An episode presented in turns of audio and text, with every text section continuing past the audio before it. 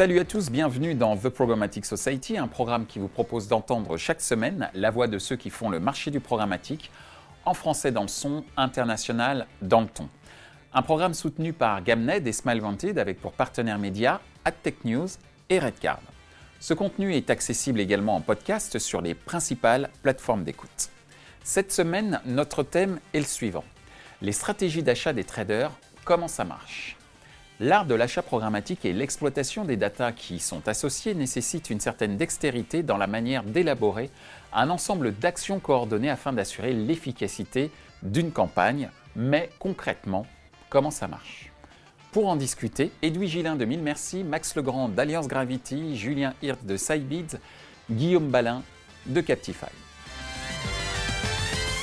Bonjour messieurs, bienvenue sur euh, The Programmatic Society. Aujourd'hui, nous allons parler de la stratégie d'achat des traders. C'est un peu une sorte d'inconnu.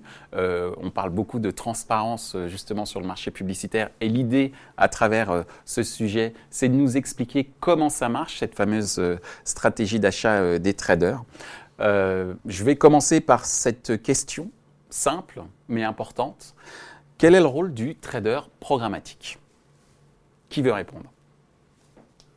Euh, En fait, je pense que ça dépend énormément de l'organisation du trading desk.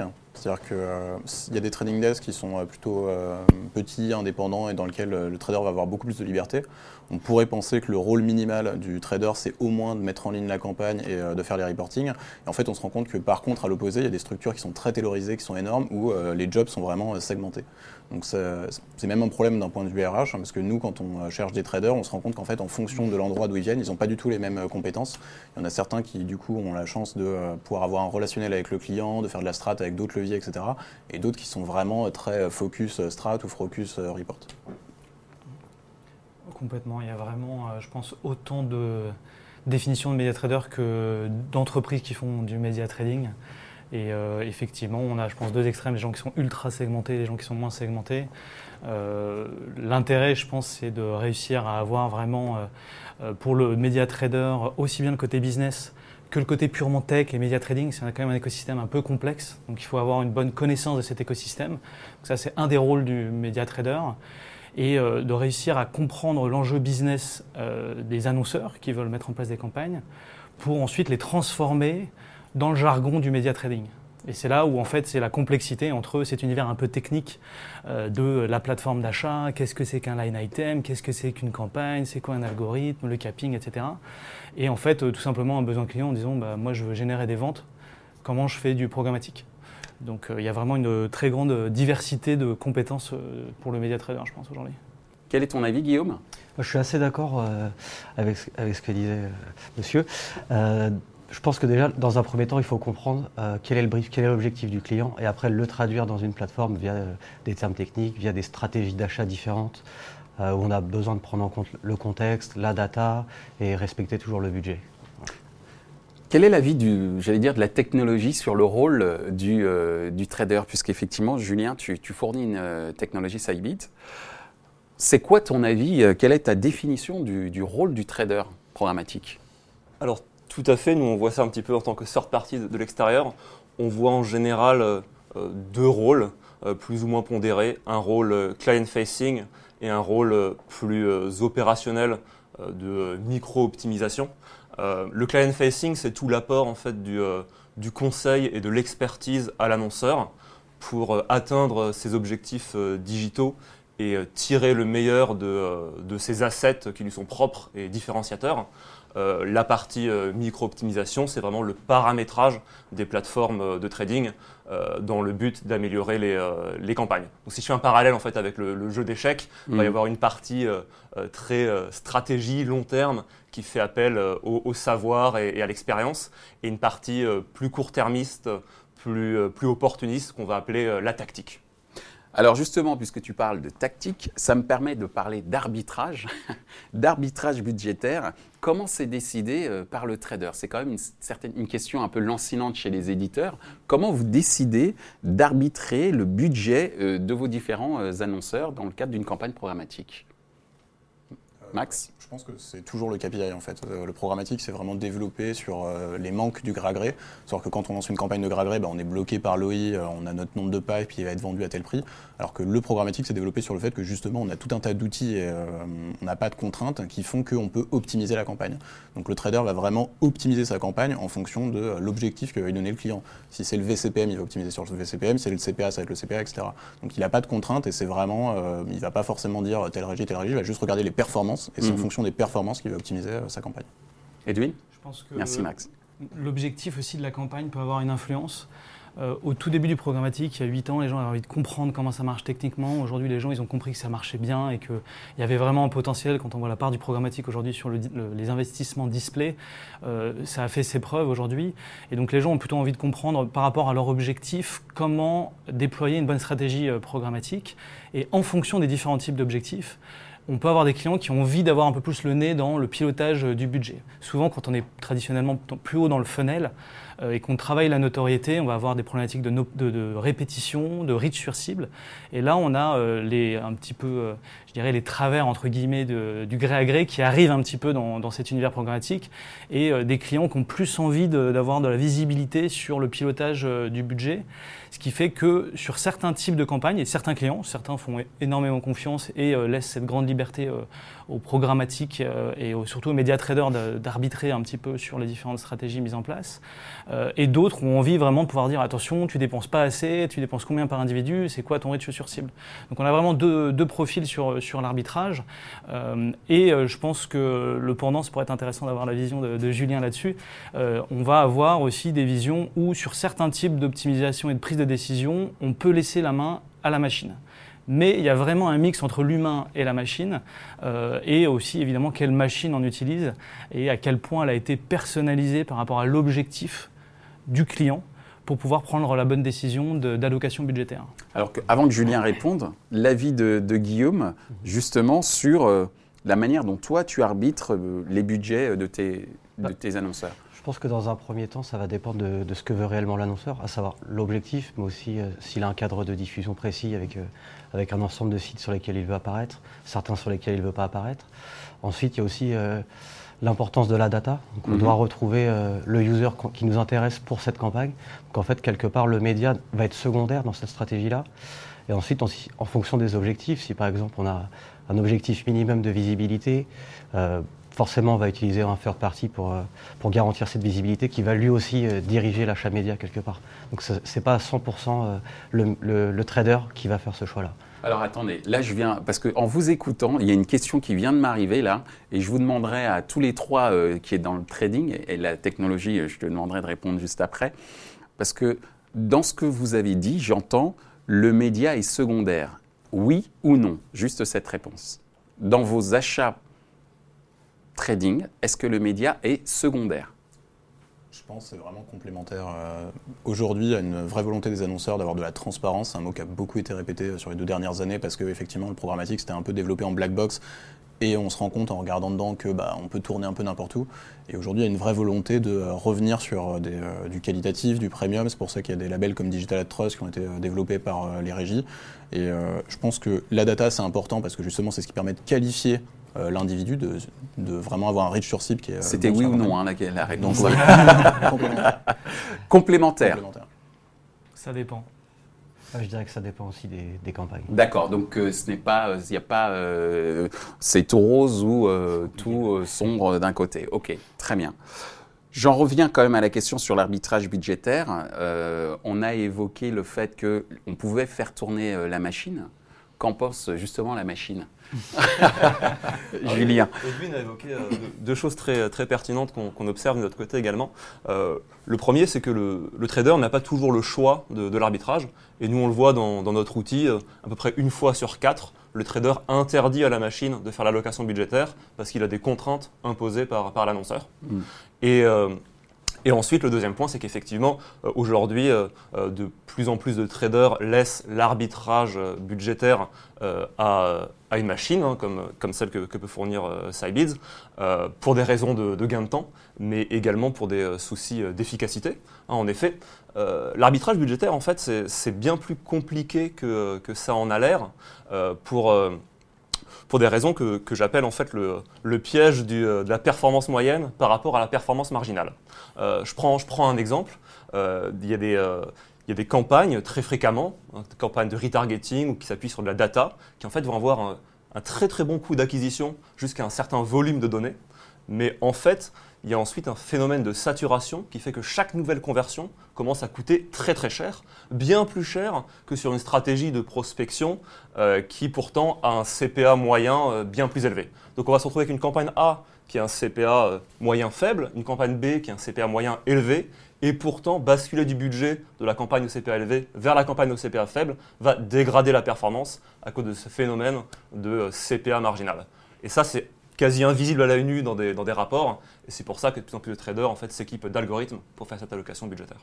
Et donc, ça me permet de parler, euh, en tout cas d'évoquer la, la, question suivante, notamment en termes de créativité. Est-ce qu'on peut parler de créativité en termes de, trading hein euh, On ne parle pas de créativité graphique, mais la créativité en termes de trading est importante pour pouvoir atteindre ses objectifs.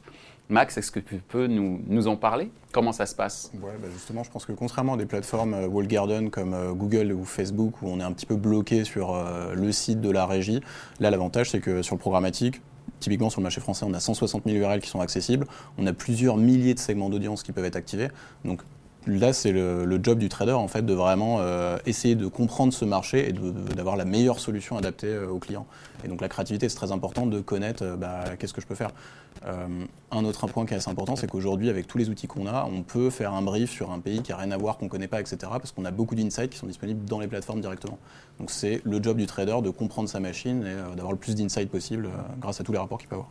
Edwin Le trader qui dit qu'il a fait le tour et que c'est fini, il n'a plus d'idée, il a vraiment juste effleuré le, vraiment la face visible de l'iceberg. Aujourd'hui, euh, ce, que, ce, que, ce que Max disait, c'est qu'on a vraiment euh, des combinaisons, on a énormément de variables et du coup on a énormément de combinaisons. Donc aujourd'hui, c'est impossible d'avoir fait le tour de, c'est ce qui est passionnant dans le métier de media trading, c'est que on peut toujours revenir à ça veut dire quoi en fait pour ma cible, c'est quoi le message que j'ai diffusé, c'est quoi le format, c'est quoi tous les indicateurs liés au format, est-ce que j'ai bien travaillé mon capping, comment j'ai alloué mon budget entre les différentes plateformes? Donc il y a vraiment une complexité autour de toutes les variables qui sont à disposition, qui font que le media trading, je le pense, est passionnant euh, et qu'on a une créativité qui est folle, aussi bien d'un point de vue marketing business que d'un point de vue plus technique. Et c'est ça intéressant, que je trouve intéressant dans le programmatique, c'est qu'on a un bon mix entre de la technique et du marketing, ce qui n'est pas forcément le cas dans tous les métiers euh, digitaux euh, que j'ai pu euh, connaître. Merci Edwin. Guillaume, ton expérience en termes de créativité Je pense que ça va, ça va dépendre aussi de la relation avec l'annonceur. Certains annonceurs ont un brief précis avec des segments et, des sites sur lesquels on, doit rester. Après, je, pense que c'est dommage parce que le, trader a accès à des informations que, que les planeurs n'ont pas forcément, euh, que ce soit les, reports par géographie, par site, par placement. Enfin, tout est possible, comme, comme, le disait Edwin, on a une multitude de variables sur lesquelles euh, appuyer pour faire fonctionner ou non une campagne. Donc je pense que le, trader devrait avoir de la créativité euh, mm. permise. Alors, est-ce que la machine permet cette créativité? Parce qu'on a évoqué le fait que Google et Facebook, je reprends hein, ce que tu disais, permettaient pas forcément euh, une euh, certaine créativité. Euh, donc, moins dans une moindre mesure. Je dis pas forcément, je n'ai pas dit pas totalement. Donc, je, fais le. J'ai employé, on va dire, un terme un, petit peu diplomatique. on ne sait jamais. donc, Julien, non, mais tout à fait. Je pense qu'il y, a deux aspects ici qui, entrent en jeu. Le, premier, comme évoqué dans les réponses précédentes, c'est le, nombre de variables juste gigantesques. Hein. Euh, dans, une bid request, il y a une cinquantaine de dimensions. Chaque dimension prend plusieurs variables. Nous, aujourd'hui, nos, stratégies d'enchères, elles se basent sur 22 millions de, variables. Et on va essayer de trouver les meilleurs croisements. Euh, ce qui fait que, par exemple, on parlait de, géographie tout à l'heure, euh, sur des campagnes pour de l'outillage de, euh, jardin, euh, on a pu se rendre compte a posteriori que par exemple il y avait des géographies qui étaient privilégiées, et c'est l'analyse post-mortem qui, qui s'est rendu compte qu'en fait, bah oui, il y avait des notions euh, non targetables dans, le trading, mais qui sont par exemple de densité de population ou de densité de propriétaires par rapport aux locataires, ce qui est important finalement quand on a des piscines, quand on vend des piscines, qui étaient bien approximées par la machine, par des notions géographiques. C'était très difficile à intuiter en amont. Le, deuxième aspect qui est que je peux peut-être euh, apporter, c'est je crois qu'il y a un aspect aussi qui est culturel. Euh, nous, on équipe des, euh, des, trading desks aux quatre coins de la planète. Mhm. Et en fait, on s'est, on s'est rendu compte qu'il y a certaines typologies d'acheteurs, voire de géographie entière, qui sont très très process, ils ont le même brief client, c'est tous les mêmes clients, c'est tous le même setup et c'est verrouillé. Et à l'inverse, on a des, euh, euh, des, acheteurs qui sont beaucoup plus créatifs, euh, voire parfois un petit peu trop. Tu peux parler de cette différence géographique Tu peux citer les, les zones? Ou c'est compliqué, c'est diplomatique Oui, ça va être dans certaines régions d'Asie ou, ou, c'est très verrouillé. Ou aux États-Unis, par exemple. D'accord où il y a une notion business euh, qui, passe avant. Et donc, en fait, on a rationalisé en amont euh, les clients qu'on prend et des briefs clients qui se traduisent sur des setups qui sont euh, dupliqués, donc c'est toujours les mêmes. Ce qui fait que finalement, il y a assez peu d'erreurs. Hein. Mm. mais je crois que le, juste milieu est sans doute sur un, sur un setup qui effectivement a été prouvé, validé, mais avec une poche de budget qui est quand même laissée à, l'expérimentation. Ça voudrait dire quoi? Que la créativité est plutôt dans les pays moins industrialisés?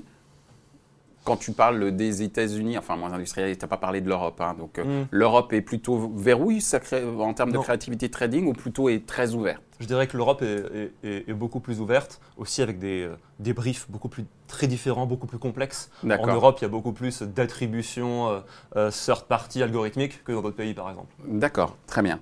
Alors, justement, on parlait de verrouillage. est-ce que le trader il est seul à décider les stratégies d'optimisation de campagne ou est-ce qu'il entretient un dialogue constant avec l'annonceur? On va commencer par toi, Edwin. Ça va dépendre de, aussi de l'annonceur. Euh, nous, on a l'habitude d'essayer de, s'adapter aux besoins de, l'annonceur. Est-ce que euh, l'annonceur a envie de mettre les mains dans le cambouis? Est-ce qu'il a envie de comprendre vraiment un peu la machine, le métier? Nous, on fait de plus en plus ce qu'on appelle des vies ma vie. On invite nos clients. Et, c'est très à la mode euh, dans le monde programmatique. Ouais, mais parce qu'en fait, chez les traders d'ailleurs. Oui, exactement. Mais c'est mm. parce que les gens, ils ont envie de comprendre un petit peu c'est quoi, euh, une fois que j'ai donné mon brief, qu'est-ce qui se passe concrètement? Parce qu'il y, a encore des, il y a encore un peu le mythe de bah, j'envoie ma bannière et puis on appuie sur play et la machine joue le rôle. Euh, c'est un peu réducteur, il y a un petit peu plus de dimension humaine là-dedans. Et donc, du coup, on ouvre un petit peu euh, le, capot pour montrer aux gens, bah voilà, en fait, on a un brief, on fait une kick-off, on détermine quels sont les indicateurs de performance, est-ce qu'il y a un modèle d'attribution, quel est le modèle d'attribution, est-ce qu'il est dédupliqué, etc. Et on déroule vraiment tout, euh, toute la chaîne de valeur de la mise en place d'une campagne de A à Z. Et donc là, on va tout de suite se rendre compte avec un client, euh, celui qui est vraiment intéressé, est-ce qu'il a le temps aussi de pouvoir s'y intéresser, hein, parce que c'est un facteur important, le temps là-dedans. Et euh, auquel cas, on va essayer deux choses, de transmettre des insights marketing ou de lui expliquer, bah voilà, là en ce moment, bah, qu'est-ce que j'ai fait? Bah, J'ai regardé en fait 80% euh, de ma, dépense, euh, comment elle est allouée sur mes différentes campagnes, et j'ai changé le bid parce que bah, j'avais l'impression d'être saturé au niveau de mon bid et que j'avais besoin d'un petit peu d'aller chercher un peu plus. C'est quoi l'écart entre le bid que j'ai dans ma plateforme et le bid constaté? Il y a vraiment toutes ces variables-là. Et ensuite, derrière, euh, nous, on a un facteur, euh, je pense, qui est assez important euh, de ce côté-là, c'est que suivant la complexité de la campagne, on renforce le média trader d'équipes de, data scientists. C'est un peu un besoin sur le, sur le marché depuis un petit moment. Mais c'est des, des, gens qui sont plutôt un mindset mathématique mmh. et qui vont nous aider. et donc, quand je dis nous, c'est vraiment les médias traders et l'annonceur à essayer de modéliser des comportements, comme Julien expliquait tout à l'heure, qui sont latents et très durs à, à, remarquer en fait, parce que c'est un, un pouillème d'impact euh, tous les jours. Et en fait, quand on prend un peu de recul, euh, là, on ne l'a pas vu au quotidien, mais il y avait vraiment une distinction assez importante. Donc il y a un binôme euh, data scientist, media trader, qui permet d'ouvrir plus ou moins la porte et montrer l'envers du décor à l'annonceur. Merci Edwin. Guillaume, donc, comme disait Edwin. Seul ou pas seul? Je pense que dans un premier temps, ça va dépendre de la relation. nous, chez Captify, quand on est une boîte de, de data, on aime bien garantir avec l'annonceur que le trader a un peu les mains libres, parce qu'on a accès à des, aux mots-clés en fait, les, plus, représentés sur le site de l'annonceur ou les mots-clés qui marchent le mieux.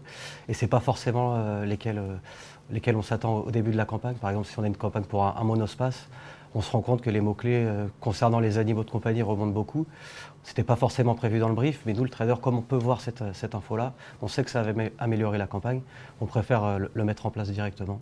Après, certains annonceurs préfèrent euh, valider tout, tout, changement de brief. Donc ça va dépendre de la relation pour moi. Et ils sont plutôt, quand ils valident, c'est juste pour un process ou ils sont vraiment pointilleux? Ils sont pointilleux, ils aiment bien savoir, parce que nous on a beaucoup d'insights, ils aiment bien savoir, comprendre pourquoi c'est surreprésenté, etc. Mmh. Mais en général, quand on prouve via des chiffres, euh, l'annonceur comprend que c'est dans son intérêt. Merci Guillaume. Max Je pense qu'on est tous les trois alignés sur le fait que ça dépend vraiment euh, de la relation avec l'annonceur et du niveau de maturité.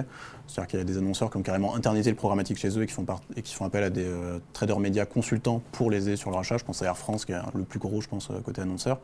Euh, après, il y a aussi l'intermédiaire de l'agence, c'est-à-dire que des fois, euh, l'annonceur il ne rapporte qu'à l'agence et en fait, il n'a pas trop cette vision. Pour lui, le, le trading desk, ça va juste être une régie comme une autre. Donc en fait, on a vraiment les deux extrêmes et je pense que la moyenne marché quand même, c'est qu'entre les deux, l'annonceur s'intéresse et va essayer d'avoir plus d'insight auprès de- des performances du trading desk en question. Alors, euh, le trader est face à sa machine, donc il n'est pas tout à fait seul. Alors, comment justement, toi, tu, tu- tu aides les stratégies d'optimisation euh, des campagnes ou comment tu, observes cette- ce dialogue constant avec, euh, avec l'annonceur du point de vue de la machine? Je crois que le, le, point clé a été évoqué dans les, dans les réponses précédentes. hein. Ça dépend vraiment de la philosophie à la fois du trading desk et, de l'annonceur. Euh, Ce qui, est certain, c'est qu'il y a un moment euh, dans la campagne, des moments critiques où le, où le dialogue va, s'avérer nécessaire.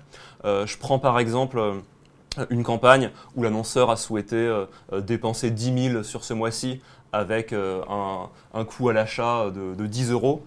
Quand à mi-campagne, on va se rendre compte que c'est impossible d'atteindre ces, deux lièvres à la fois, le trader va devoir arbitrer. Est-ce que je maximise le nombre de conversions en finalement allant délivrer les 10 000 euros qui ont été euh, alloués ou est-ce que euh, je vais verrouiller euh, mon, mon coût d'acquisition, quitte à faire beaucoup moins de conversions pour, pour ce coût-là Et là, c'est un arbitrage que généralement le trader va soumettre à l'annonceur pour avoir une discussion ouverte sur ce choix très stratégique finalement. Alors, puisqu'on parle de stratégie, il y en a une qui a fait son apparition, et ce sera notre dernière question, donc qui a fait son apparition notamment chez les éditeurs, cette stratégie de monétisation autour du header bidding.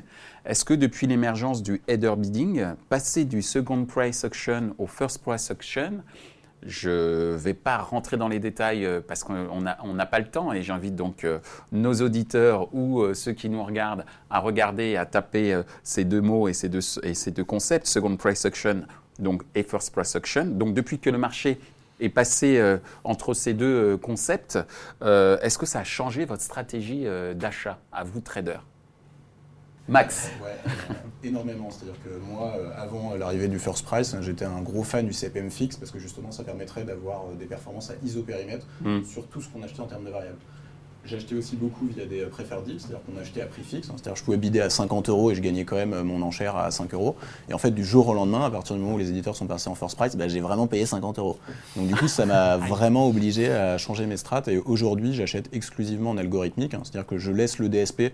D'ailleurs, les DSP sont bien adaptés par rapport à cette euh, nouvelle variable. Et euh, aujourd'hui, on leur donne plutôt un CPM max et c'est l'algorithme du DSP qui va optimiser.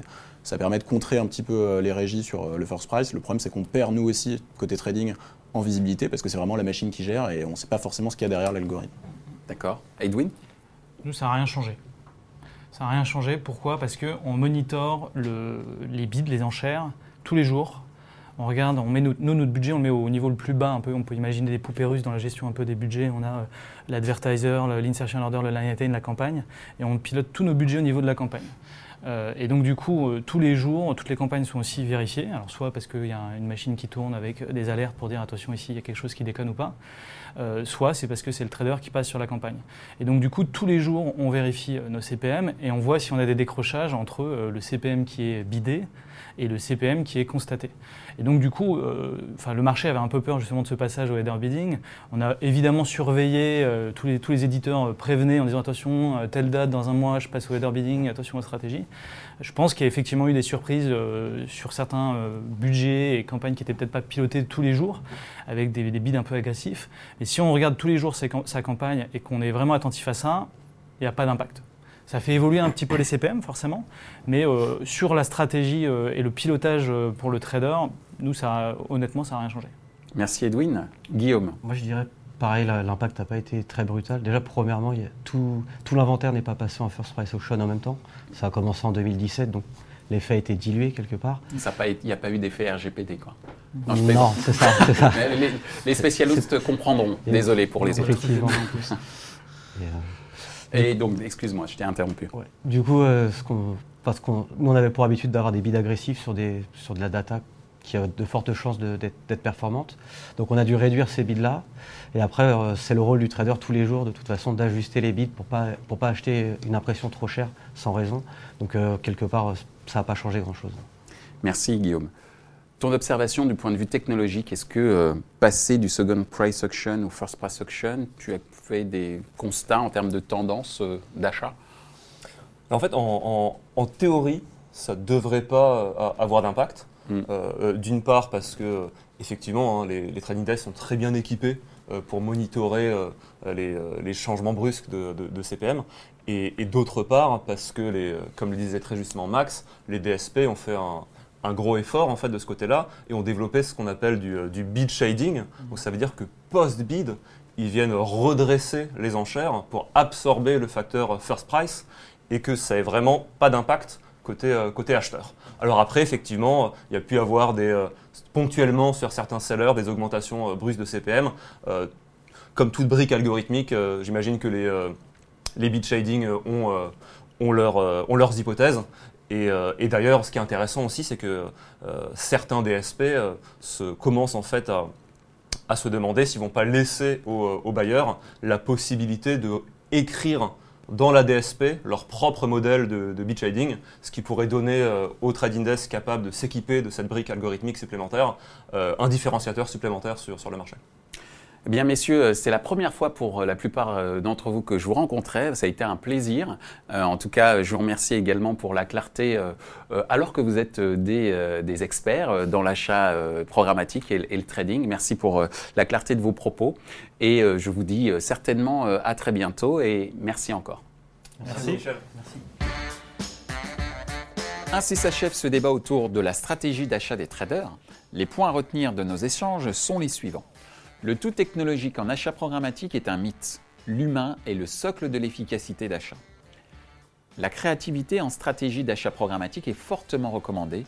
Elle est encouragée par le concept de test and learn.